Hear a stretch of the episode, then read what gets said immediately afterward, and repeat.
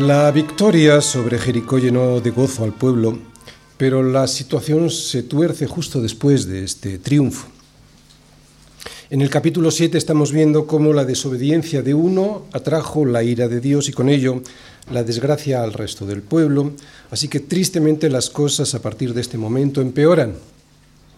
Vimos que la desobediencia trajo la derrota, que la derrota trajo el desespero, que este desespero llevó a Josué y a los ancianos de Israel a postrarse ante el arca de la alianza en oración, una oración llena de preguntas, y vimos que esta oración llena de preguntas fue respondida por el Señor mostrándole a Josué cuál era el problema y también su solución. Y lo que básicamente le dice a Josué es que el secreto de la nación de Israel es la presencia de Dios entre ellos versículos 12 y 13. Por esto los hijos de Israel no podrán hacer frente a sus enemigos, sino que delante de sus enemigos volverán la espalda, por cuanto han venido a ser anatema. Ni estaré más con vosotros si no destruyereis el anatema de en medio de vosotros. Así que, Josué, levántate, santifica al pueblo y di, santificaos para mañana. Porque Yahvé, el Dios de Israel, dice así, anatema hay en medio de ti, Israel no podrás hacer frente a tus enemigos hasta que hayáis quitado el anatema de en medio de vosotros. Aquí tenemos la razón por la cual los hijos de Israel no pudieron hacer frente a sus enemigos. Dios dejó de estar con ellos. Y su lógica, la lógica de Dios, es muy sencilla. Si nos unimos al bando de aquellos que están en guerra con Dios, despreciando el regalo de su pacto, entonces nos haremos una misma cosa con ellos, con los que Dios dice que deben ser destruidos y por lo tanto recibiremos el mismo fin de ellos, que es la destrucción. Por eso el tiempo apremiaba y por eso el Señor le dice a Josué, levántate Josué, porque el pecado estaba contaminando a todo el pueblo. Orar, que era lo que estaba haciendo Josué en ese momento, orar es muy importante, sí, orar es necesario. Pero podemos estar orando todo lo que queramos, todo el tiempo que queramos, que si no hay quebrantamiento, que si no hay arrepentimiento, que si no hay reconciliación con el Señor, restituyéndole todo aquello que le pertenece, de nada nos valdrá orar hasta el fin de nuestros días. Por eso le dice, levántate, levántate y santifica al pueblo porque Israel pecó. Levántate y dile al pueblo que se prepare para mañana porque como la congregación se ha vuelto inmunda por culpa del pecado no confesado de uno que hay en medio vuestro, yo ya no volveré a pelear con vosotros hasta que este asunto se arregle. Dos cosas en estos versículos 12 y 13 que ya vimos en el sermón anterior. Primera, el Señor le está recordando a Josué lo siguiente el éxito de las victorias de la nación de Israel soy yo, Josué. Es mi poder y mi gracia sobre vosotros los que hacen que salgáis victoriosos. No sois vosotros, no son vuestras estrategias, no es vuestra fuerza y capacidad. Soy yo, Josué. Y segundo, lo que le recuerda y también a nosotros es que somos un solo pueblo, que lo que le ocurre a uno nos ocurre a todos que el pecado de uno es el pecado de todos, por eso la ira de Dios se enciende en medio de su pueblo por este pecado persistente, por este pecado oculto, por este pecado que no ha sido confesado ni quiere ser tratado. Así que era necesario descubrirlo y tratarlo. Por eso, versículos del 14 al 26, os acercaréis pues de mañana por vuestras tribus, y la tribu que Yahvé tomare se acercará por sus familias, y la, y la familia que Yahvé tomare se acercará por sus casas, y la casa que Yahvé tomare se acercará por los varones. Y el que fuere sorprendido en el anatema será quemado, él y todo lo que tiene, por cuanto ha quebrantado el pacto de Yahvé y ha cometido maldad en Israel. Josué, pues, levantándose de mañana, hizo acercar a Israel por sus tribus, y fue tomada la tribu de Judá. Y haciendo acercar a la tribu de Judá, fue tomada la familia de los de Cera. Y haciendo luego acercar a la familia de los de Cera por varones, fue tomado Zabdi. Hizo acercar su casa por los varones y fue tomado Acán, hijo de Carmi, hijo de Zabdi, hijo de Cera de la tribu de Judá. Entonces Josué dijo a Acán, Hijo mío, Da gloria a Yahvé, el Dios de Israel, y dale alabanza, y declárame ahora lo que has hecho, no me lo encubras. Y Acán respondió a Josué diciendo, verdaderamente yo he pecado contra Yahvé, el Dios de Israel, y así y así he hecho.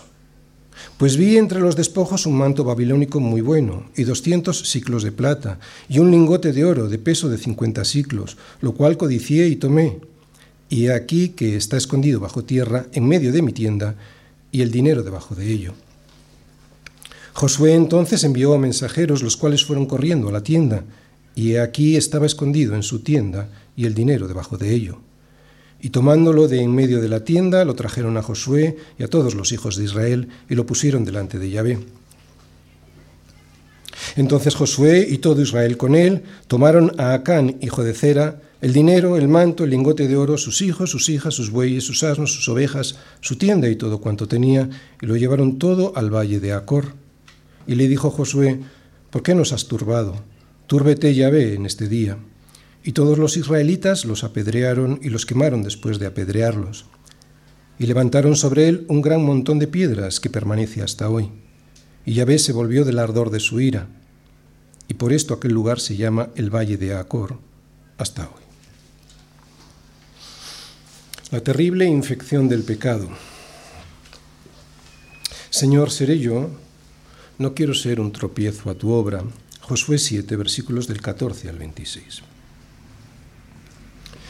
El tema del sermón de hoy consiste en intentar comprender lo que nos cuesta tanto comprender, que el pecado a los ojos de Dios es espantoso y terriblemente contaminante, que el pecado de uno solo infecta de tal manera a los que nos rodean que les podemos llevar a la destrucción junto a nosotros, impidiendo además el avance de la obra de Dios en el resto de la congregación.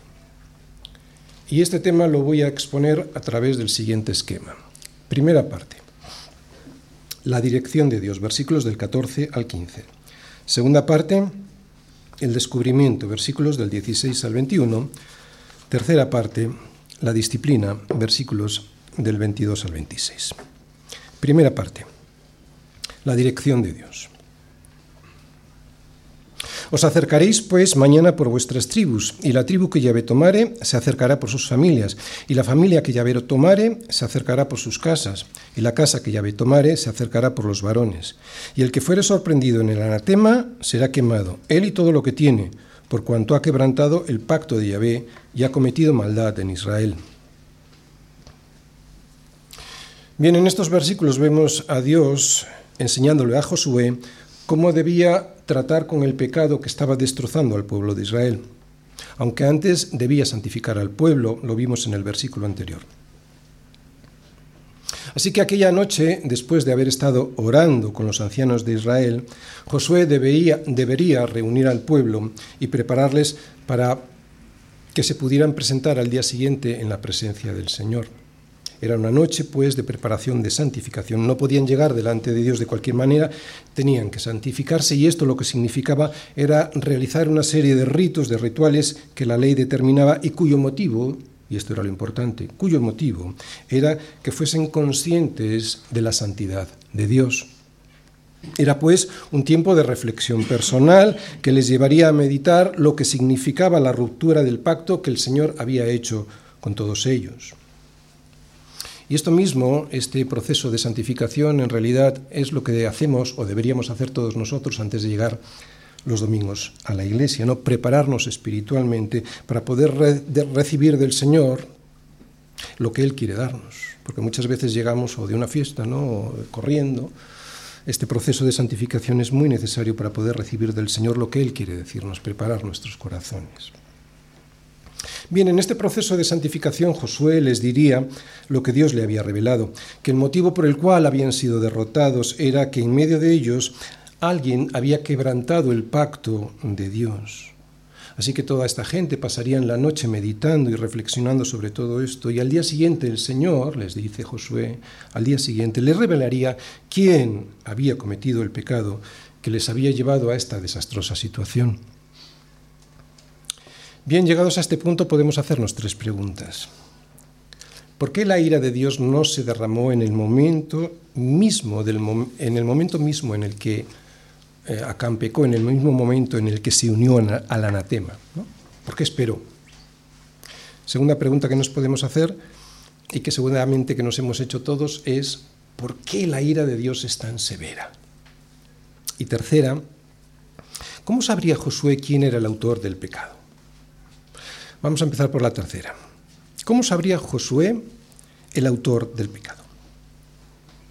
Bien, es probable que Josué utilizara el sistema que Dios había establecido para que el pueblo de Israel pudiera tomar decisiones conforme a su voluntad. Cuando estos temas, cuando tuviera que elegir entre temas que mm, no estaban escritos en las leyes, ¿no? para estos asuntos. Para estas decisiones difíciles, Dios había dispuesto que el sumo sacerdote llevara sobre su pecho el llamado pectoral de juicio en este pectoral, entre las doce piedras que incluía, que representaban a cada una de las tribus de Israel, seguramente estarían colocadas otras dos piedras, otras dos piedras preciosas, diferenciadas entre sí o por una inscripción o por colores, eso no lo sabemos muy bien. Una era el Urim y otra el Tumim.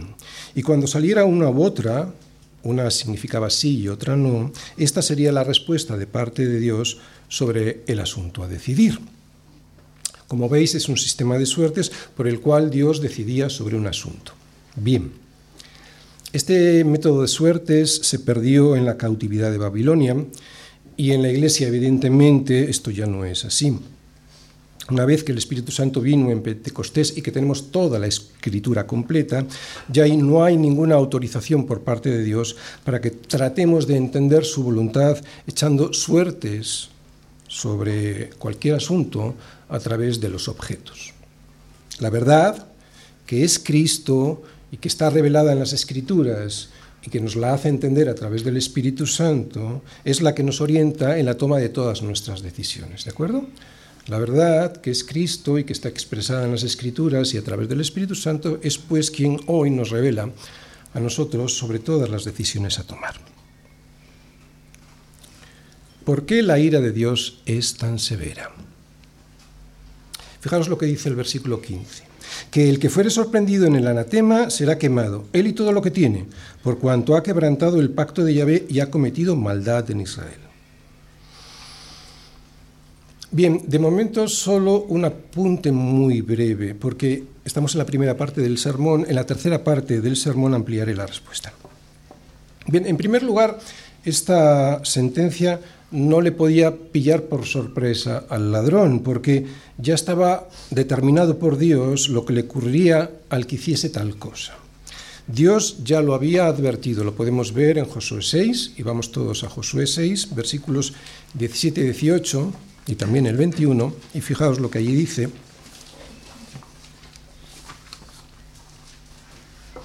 Josué 6, versículo 17, será la ciudad anatema Yahvé con todas las cosas que están en ella. ¿Vale? Versículo 18, así que guardaos del anatema, ni toquéis ni toméis alguna cosa del anatema, no sea que hagáis anatema el campamento de Israel y lo turbéis. Y precisamente por eso viene en el versículo 21 que destruyeron a filo de espada todo lo que en la ciudad había, hombres y mujeres, jóvenes y viejos, hasta los bueyes, las ovejas y los asnos. Bien. Así que teniendo en cuenta el decreto de Dios sobre el anatema de Jericó, si os dais cuenta, la destrucción todavía no había terminado por cuanto quedaba alguien que tenía guardado parte de lo que había en esa ciudad. El delito era doble. Nos dice el versículo 15 de este capítulo 7 que alguien había quebrantado el pacto del Señor, y esto era sacrilegio, y también que había traído el mal a Israel, y esto era infamia. Nuestro problema con la ira de Dios y su consecuencia, que es la dureza de su disciplina, es que no entendemos la gravedad del pecado. Consideramos que quebrantar el pacto del Señor no es para tanto. ¿Por qué? Pues porque el pecado no nos molesta demasiado. Pero bueno, como he dicho antes, en, en, la tercera parte, estamos en la primera parte del sermón, en la tercera parte del sermón profundizaré sobre este asunto, sobre el asunto de por qué la ira de Dios es tan severa. Tercera y última pregunta que nos podemos hacer de estos versículos es, ¿Por qué este largo proceso? ¿Por qué este largo proceso para saber quién era el autor? ¿Por qué la ira de Dios no cayó sobre Acán en el mismo momento en el que él quebrantó el pacto? Incluso, ¿por qué el Señor no le revela ahora a Josué que había sido a Acán? ¿Por qué no se lo dice en el momento de la oración? ¿Para qué esperar? Pues porque el Señor no retrasa su promesa según algunos la tienen por tardanza, sino que es paciente para con todos nosotros, no queriendo que ninguno perezca, sino que todos procedan al arrepentimiento. Así que una de las cosas que vemos aquí de por qué el proceso es tan largo es que Dios está concediendo todavía un poco de tiempo más a Acán para que confesara su pecado antes de que fuera descubierto. Así que pues lo que aquí vemos es un tiempo de gracia y de paciencia extra para que Acán, al ver que el cerco se iba cerrando sobre él, tomara la decisión urgente de confesar lo que había hecho.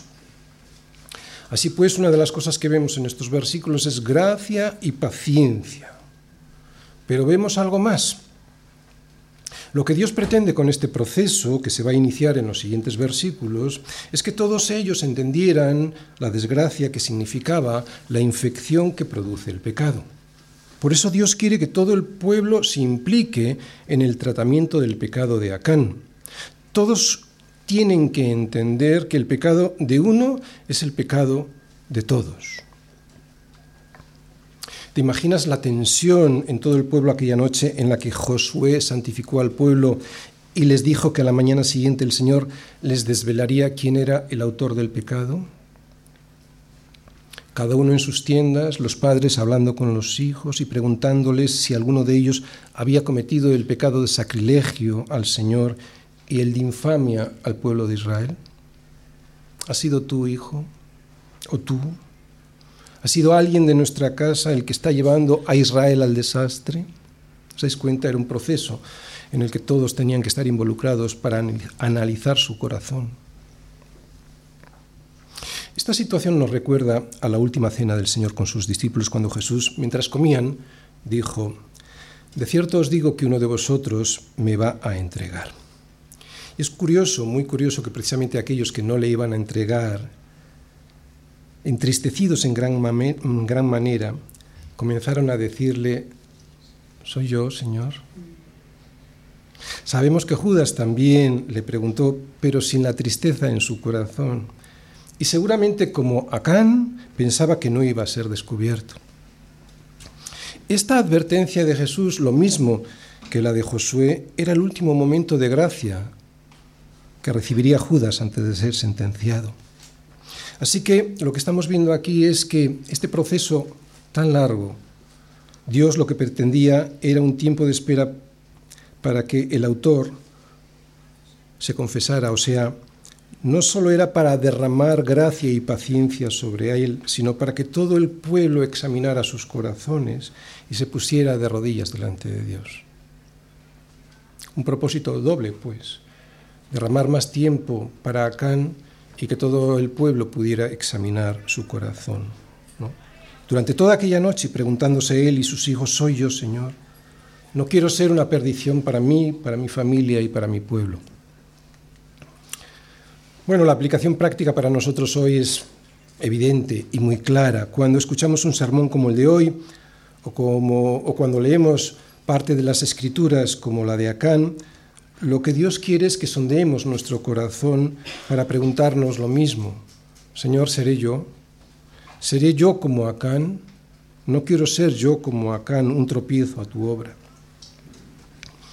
Veis que Dios siempre da a sus hijos un tiempo extra de gracia para que nos arrepintamos antes de sufrir las consecuencias que llegan cuando quebrantamos el pacto que tenemos con el Señor.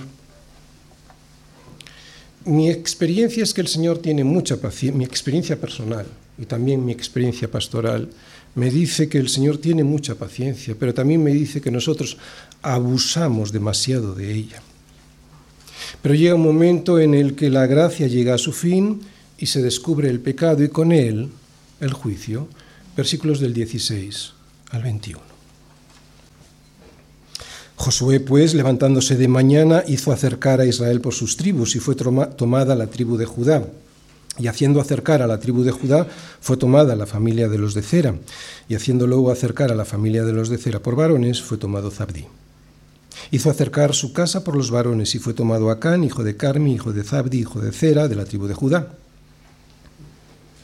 Entonces Josué dijo a Acán, hijo mío, da gloria a Yahvé, el Dios de Israel, y dale alabanza, y declárame ahora lo que has hecho, no me lo encubras. Y Acán respondió a Josué diciendo, verdaderamente yo he pecado contra Yahvé, el Dios de Israel, y así y así he hecho. Pues vi entre los despojos un manto babilónico muy bueno, y doscientos ciclos de plata, y un lingote de oro de peso de cincuenta ciclos, lo cual codicié y tomé. Y he aquí que está escondido bajo tierra en medio de mi tienda, y el dinero debajo de ello.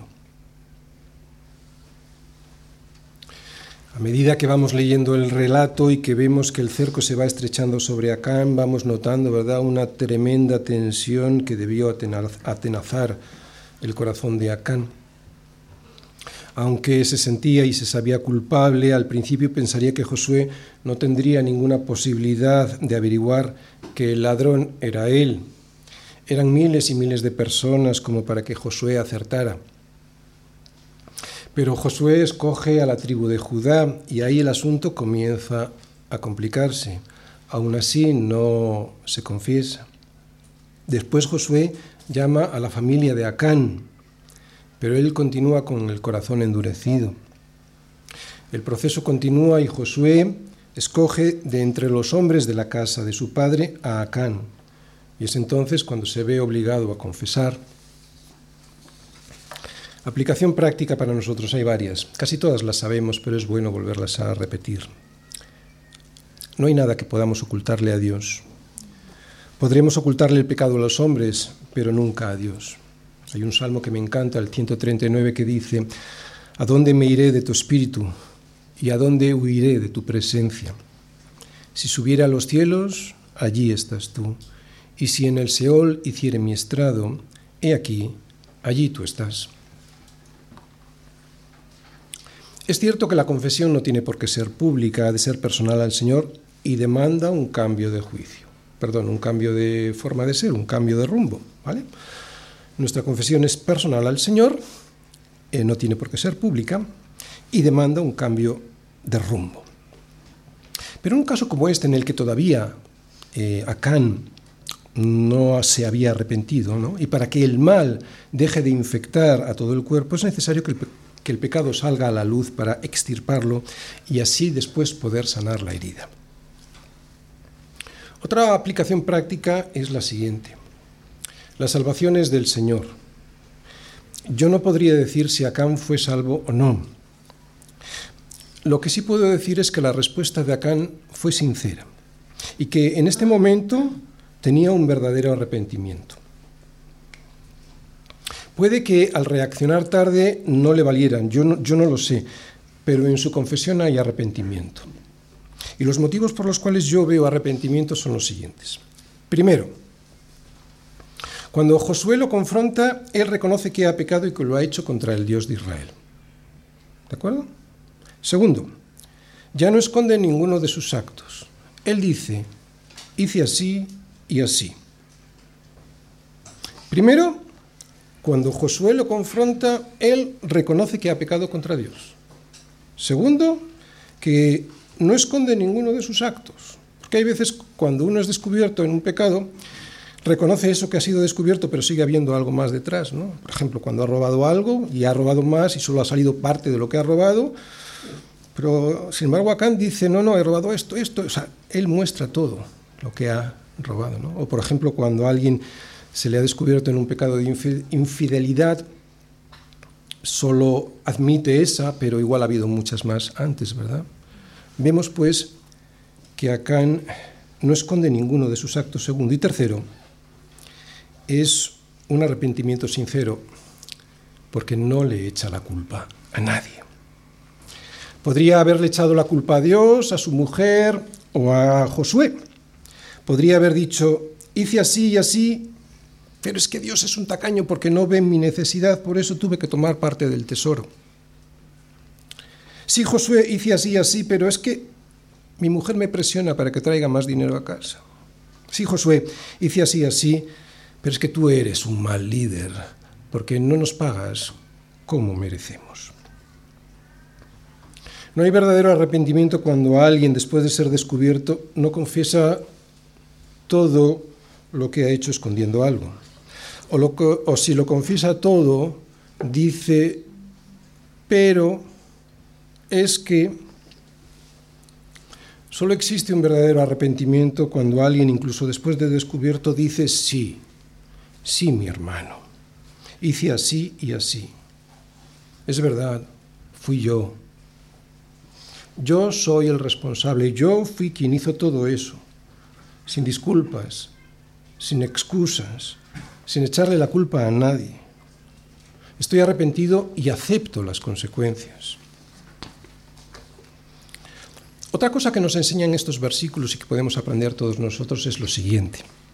Es el cariño de Josué hacia Acán.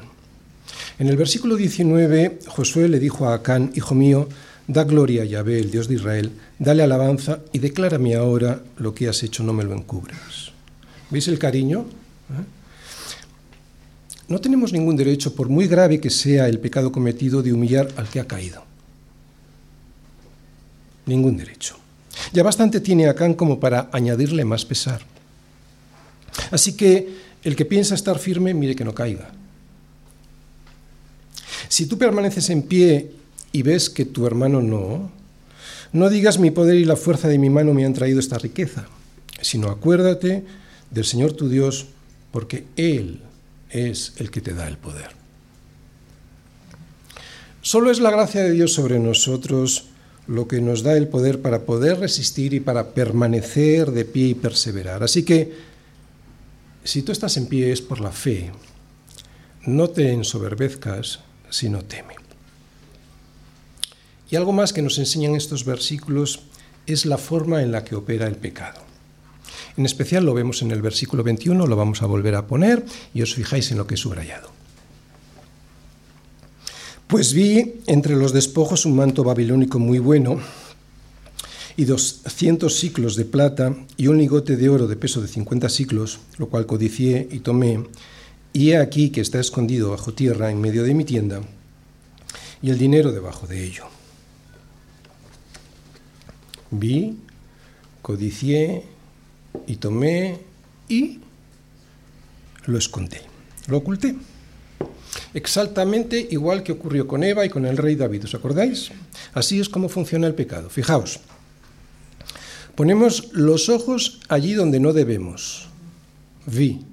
Segundo, codiciamos eso que vemos, pero que no debíamos haber visto. Codicié. Tercero, tomamos o practicamos esas cosas que teníamos de las que teníamos que haber estado alejados. Y cuarto, Finalmente, escondemos esas cosas que tomamos o somos nosotros mismos los que nos escondemos para poder hacer lo que no debemos. Y nos escondemos porque nuestra conciencia nos acusa y nos acusa porque nos dice que es pecado. No hace falta que nos lo diga nadie, por eso nos escondemos. En la primera parte de este capítulo 7 que vimos en el anterior sermón estuvimos viendo cómo la desobediencia de uno trajo la derrota a todos, cómo esa derrota llevó al desespero, cómo ese desespero llevó a Josué y a los ancianos de Israel a postrarse ante Dios en oración, y esa oración también vimos, llena de preguntas, fue respondida por Yahvé, mostrándole a Josué cuál era el problema y cuál era también su solución que el secreto de la nación de Israel era la presencia de Dios entre ellos. Lo que hoy hemos visto en esta segunda parte del capítulo 7 es cómo tenían que arreglar este problema que vimos que le había desvelado a Josué en la primera. ¿Cuál era? Seguir la dirección de Dios, es lo que hemos visto en la primera parte de hoy. Segundo, para descubrir el pecado, es lo que hemos visto en la tercera parte. Y tercero, que es lo que vamos a ver ahora, aceptar la disciplina que merecemos. Tercera parte, la disciplina. Josué entonces envió mensajeros, los cuales fueron corriendo a la tienda, y aquí estaba escondido en su tienda el dinero y el dinero debajo de ello. Y tomándolo de en medio de la tienda, lo trajeron a Josué y a todos los hijos de Israel y lo pusieron delante de Yahvé. Entonces Josué y todo Israel con él tomaron a Acán, hijo de Cera, el dinero, el manto, el lingote de oro, sus hijos, sus hijas, sus bueyes, sus asnos, sus ovejas, su tienda y todo cuanto tenía, y lo llevaron todo al valle de Acor. Y le dijo Josué, ¿por qué nos has turbado? Túrbete, ve en este día. Y todos los israelitas los apedrearon y los quemaron después de apedrearlos. Y levantaron sobre él un gran montón de piedras que permanece hasta hoy. Y Yahvé se volvió del ardor de su ira. Y por esto aquel lugar se llama el Valle de Acor hasta hoy. Bien, en primer lugar y antes de entrar en profundidad en estos versículos, lo que tenemos que saber es que no fueron los israelitas los que se tomaron la justicia por su mano, simplemente ellos fueron el instrumento de Dios para que su justicia, la de Dios, se aplicara. Esto lo tenemos que tener muy claro para poder entender bien qué es la disciplina. ¿no? La disciplina siempre viene de Dios, aunque, por ejemplo, en la iglesia lo pueden aplicar los líderes de la iglesia o la iglesia en su conjunto. Claro, evidentemente estamos hablando de una iglesia bíblica, de una iglesia con sana doctrina, porque ya sabéis que hay por ahí pues disciplinas que se aplican que son verdaderamente antibíblicas. Bien. Antes he dicho que la confesión de Acán fue sincera y que por lo tanto hubo un verdadero arrepentimiento. Y expliqué los motivos, ¿recordáis? Reconoce que ha pecado y que lo ha hecho contra Dios. Segundo, no es condenada, él dice, hice así y así. Y tercero, además, no le echa la culpa a nadie. En base a esta confesión se podría decir que Acán fue perdonado. Podríamos decir que sí, pero eso no significa que Dios le libre de las consecuencias de su pecado, que es lo que estamos viendo en estos versículos. Y hoy pasa igual, exactamente igual con nosotros. Y esto es algo que muchos aquí probablemente todos ya hemos experimentado, ¿verdad? Y es que aceptar la disciplina que el Señor o que la Iglesia nos aplique es otra señal del verdadero arrepentimiento, sobre todo cuando el pecado ha afectado a otras personas. Y el pecado de Acán, el pecado de Acán llevó a la muerte a 36 hombres de Israel, hombres que además seguramente tendrían esposa e hijos. Por lo tanto, había que reparar lo estropeado, Así es la justicia de Dios y según la ley del Antiguo Testamento, la muerte debía pagarse con la muerte.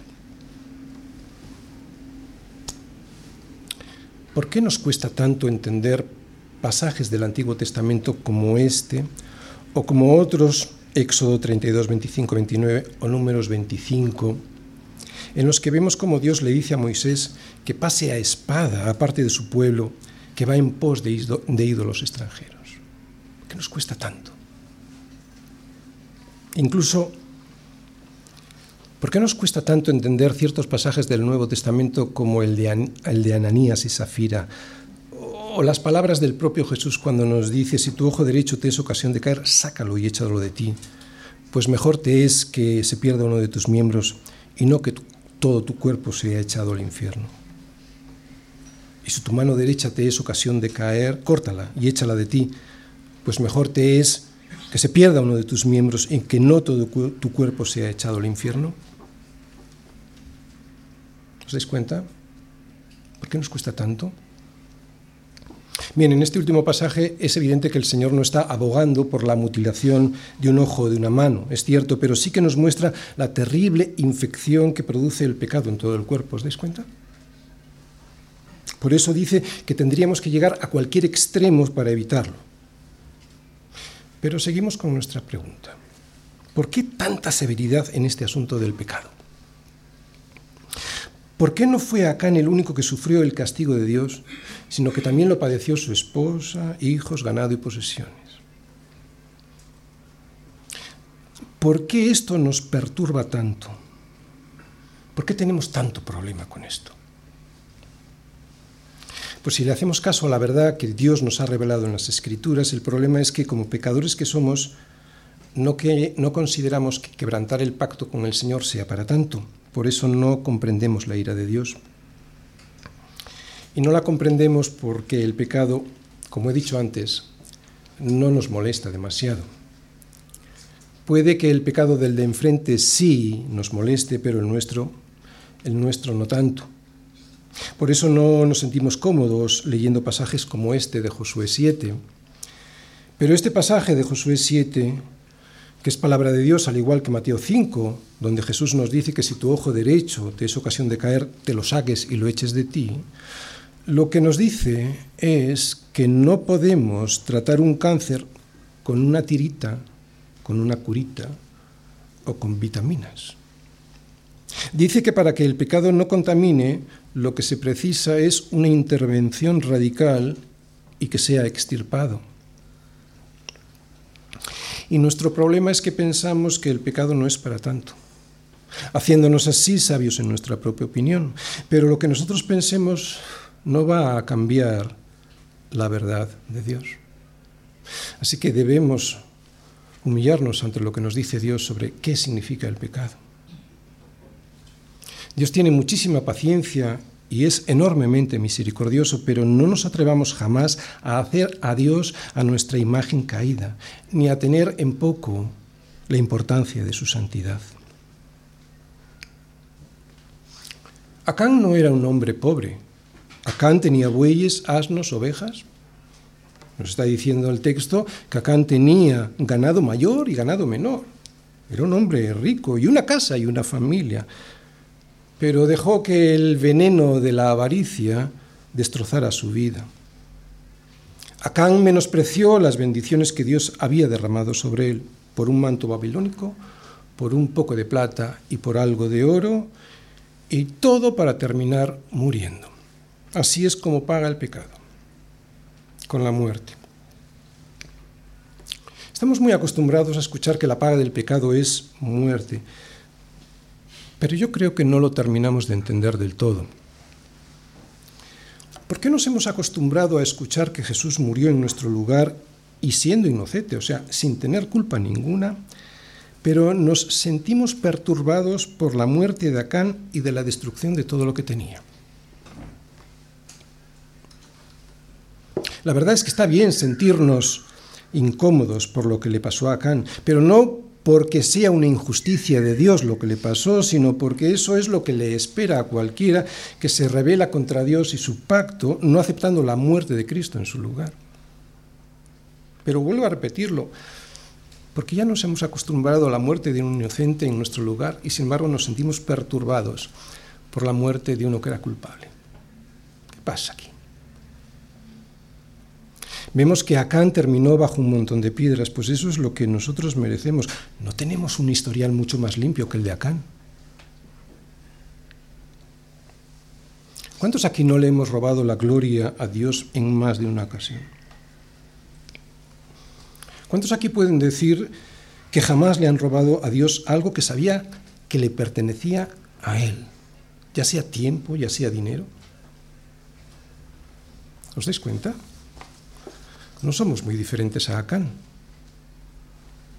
Así pues, esta historia nos debe llevar no a la queja de por qué Dios es tan severo con el pecado, sino a todo lo contrario, a alabarle por la misericordia que ha tenido al enviarnos un sustituto que cumpla por nosotros el castigo que merecíamos.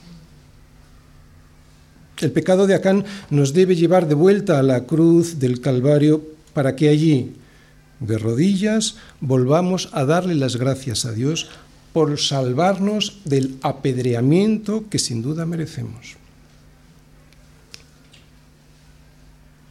A la hora de mostrar la ira de Dios y su juicio sobre el pecador, el Nuevo Testamento no es más benévolo que el Antiguo Testamento, ¿eh? en absoluto. ¿De verdad alguien piensa que es peor recibir el castigo que sufrió Acán que pasarse toda la vida, toda una eternidad en el infierno donde será el llanto y el crujir de dientes? Pablo nos dice, no os engañéis, Dios no puede ser burlado, pues todo lo que el hombre sembrare, eso también segará. Y lo que recibió Acán fue el resultado de su siembra, y esto lo dice el Nuevo Testamento. ¿Os dais cuenta cómo el Nuevo Testamento no es mucho más benévolo en la ira de Dios y en su justicia de lo que vemos en el Antiguo Testamento? No nos olvidemos nunca que Dios es implacable contra el pecado y si lo es Él, nosotros también deberíamos serlo. Por eso, no te acostumbres al pecado. Sé inflexible con todo pecado, con la avaricia, la envidia, el engaño. La desobediencia a Dios, incluso con la autocompasión. Es que, pero,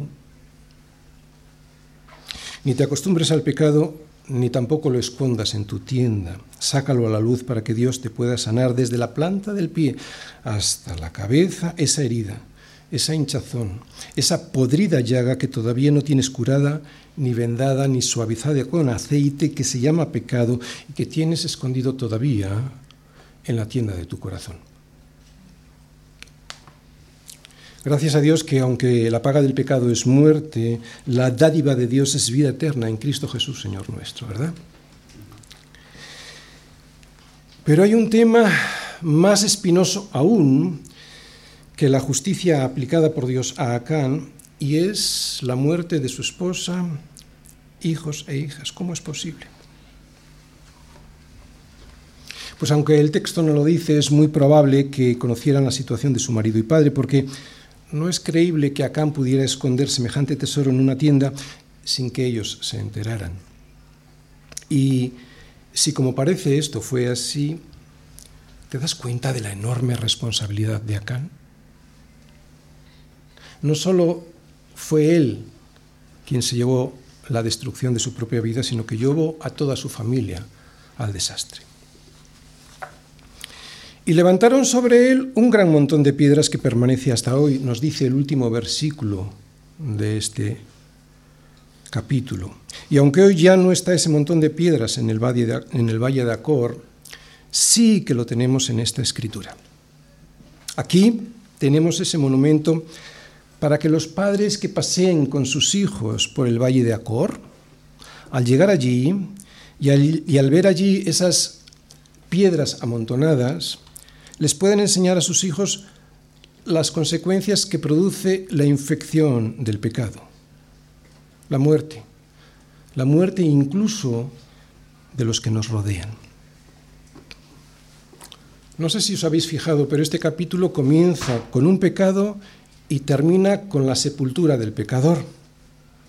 Creo que es la mejor imagen para resumir lo que nos ha contado el Señor en este fragmento de la historia de su pueblo que lo que produce la terrible infección del pecado es muerte. Termino. Antes he mencionado las palabras de Jesús sobre cómo será estar en el infierno. Él dice que allí será el llanto y el crujir de dientes. Estas palabras, dichas por Jesús a unos judíos que pensaban que tenían el cielo ganado, sugieren que habrá básicamente dos personas en el infierno. Unos crujirán sus dientes de rabia, de ira y de furia contra Dios por haberles llevado a ese lugar. Los crujirán porque incluso allí no, reconocerán la soberanía de Dios y estarán rabiando por ello. Crujirán sus dientes porque creyendo que ya lo tenían todo ganado, al verse a sí mismos limpios y llenos de justicias, de buenas justicias, resulta que se encuentran fuera del reino. ¿Por qué? Pues porque el Señor no les ve limpios, le ve sucios y reconoce sus justicias, sí, pero las reconoce como trapos llenos de inmundicia. Otros, por el contrario, no crujirán sus dientes, sino que se pasarán la eternidad llorando. ¿Quiénes son estos? Estos son aquellos que durante mucho tiempo sus familiares, sus amigos y conocidos les advirtieron por activa y por pasiva que tenían al alcance de la mano arrepentirse de sus pecados para no acabar debajo de un montón de piedras en un lugar que se llama Valle de Acor. Y resulta que ahora se dan cuenta que tenían razón. Por eso lloran. Lloran porque ya no pueden salir de ese valle que significa valle de la turbación. Estuvieron a punto de aceptar el regalo de la salvación que Dios les ofrecía a través de la muerte vicaria de su Hijo Jesucristo. Pero fueron tan necios que por vergüenza o por desidia, por egoísmo o por desinterés, prefirieron ir dejando pasar el tiempo porque pensaban que ya les daría tiempo a, a decidirse. ¿Cuántas veces, verdad, vemos a conocidos, amigos, a familiares que, bueno, de momento sigo, ya, ya veremos. Por eso, porque creían que no haría falta. Arrepentirse, digo. ¿Por qué? Porque como Dios es tan bueno. Pero claro, es precisamente porque Dios es bueno, por lo que es justo, y la justicia de Dios demanda que el pecado sea satisfecho, o sea, sea castigado. Ahora lo ven, por eso lloran, por eso lloran eternamente. Pregúntate esta tarde, Señor, ¿seré yo uno como Acán? Porque no quiero ser un tropiezo a tu obra en mi vida, en la vida de los míos y en la vida de la iglesia. Pregúntatelo esta tarde. Para Acán la respuesta fue negativa. Un manto babilónico, un poco de plata y algo de oro le importaron más que el pacto con Dios y su gloria, la gloria de Dios. Todos los deseos de su corazón los colocó como a ídolos en un altar para adorarlos. Pero como sabía que eso estaba mal, lo hizo a escondidas, enterrando su pecado bajo tierra. ¿Qué es lo que podríamos encontrar nosotros debajo de todas las cosas que tenemos en la tienda de nuestro corazón? ¿Hay algo que está escondido y que necesite ser descubierto para que sea sanado? No dejes de poner tu vida en orden delante de Dios. Confiesa tus pecados para poder vivir santamente delante de Él y de los demás. Pregúntale a Dios si hay algo que debe ser descubierto y limpiado y si ya sabes lo que es. Ponte manos a la obra para desinfectar la herida que produce esa terrible infección del pecado. ¿Por qué? Porque como el Señor nos ha enseñado hoy, las consecuencias de esa infección son siempre desastrosas.